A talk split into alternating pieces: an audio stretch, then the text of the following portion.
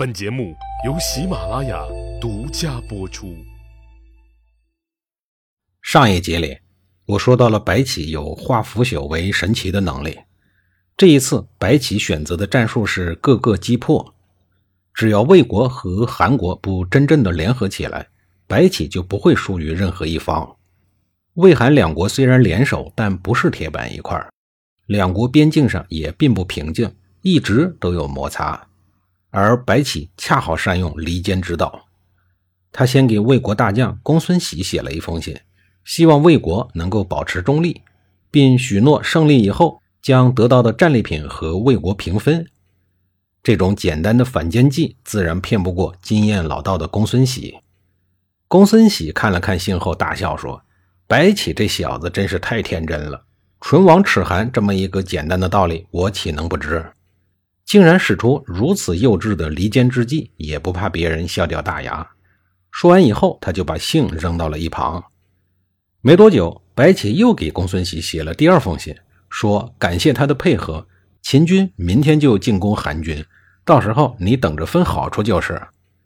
这很奇怪呀，公孙喜不是明确表示拒绝了吗？白起还这么写是什么意思呀？其实啊，这封信不是写给公孙喜的，而是写给韩国主将鲍渊看的。秦军的信使故意让韩军的侦察兵给抓住，结果密信被搜了出来，送到了鲍渊的面前。鲍渊，鲍渊自然是一个暴脾气，他一看这个信就火了。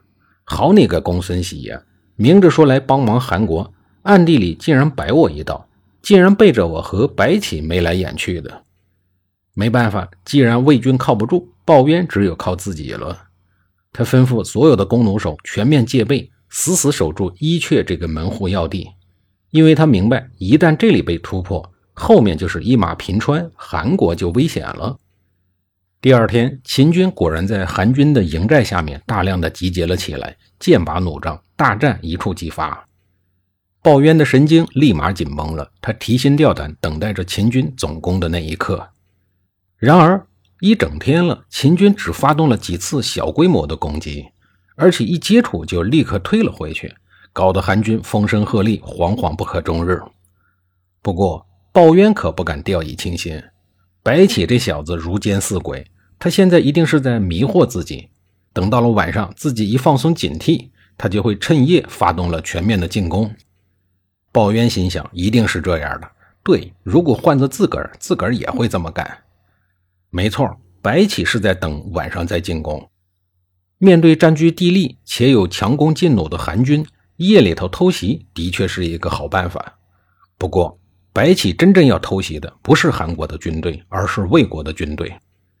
事实上，在韩军军营面前，这个表面上看着阵仗颇大的秦军部队，只不过是一支。不到万把人的疑兵而已，但是使用了无数的旌旗和飘带来迷惑对方，韩军误以为这是秦军的主力，误以为他们成了秦军主力的进攻对象，而实际上呢，白起交给这支军队的任务就是负责牵制住胆小如鼠的韩军。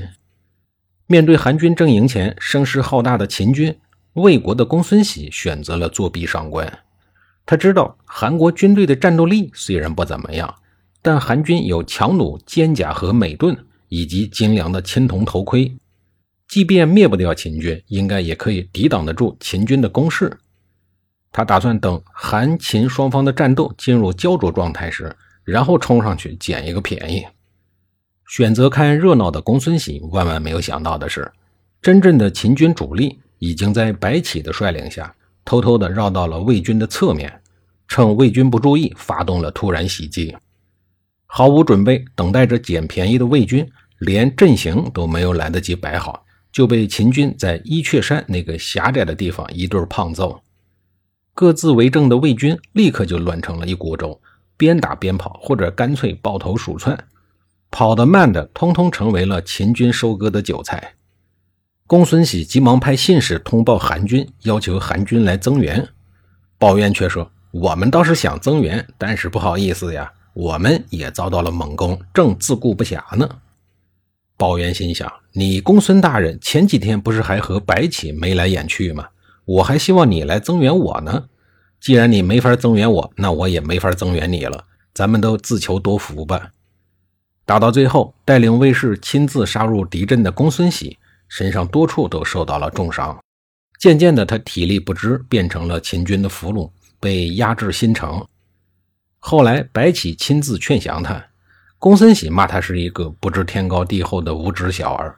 拥有百万兵马的魏国，即使今天战败，但凭借魏昭王的聪明才智和许多良臣大将的辅佐，一定会笑到最后。见劝降没希望了，白起愤怒之余杀掉了他。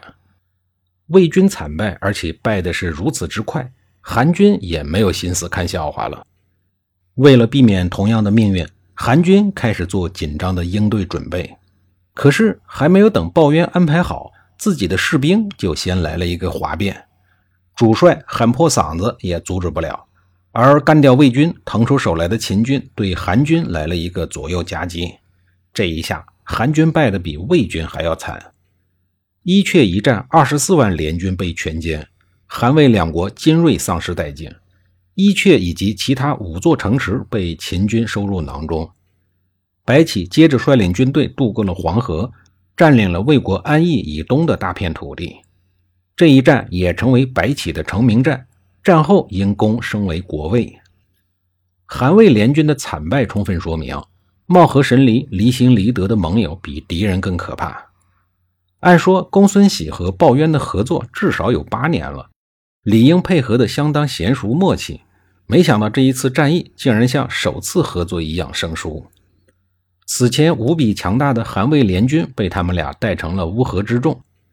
战后，鲍渊虽然逃了回去，但是从此没有了名将的精气神。伊阙之战以后，魏国的西部大军主力全军覆没，魏国的河东已经成为了空虚之地。没多久，河东地区就被纳入了秦国的版图。秦国终于在三晋地区内获得了一块完整的战略基地，既保证了关中的侧翼安全，更为进攻中原、攻打三晋提供了一个前线基地。韩、赵、魏虽然在分家以后都把国都搬到了中原地带。但国之核心的安全始终是在原晋国的版图内，魏国在河东，韩国在上党，赵国在太原。这三个地方如果在，即使三晋失去了河西之地和函谷关，仍然能够相互联络，仍然可以对关中做出侧翼的威胁。但是伊阙之战以后，河东的丢失，魏国失去了发源地，换言之，就是没有了大后方了。而韩国的上党和赵国的太原也没有了屏障，悉数暴露在秦军的锋芒之下。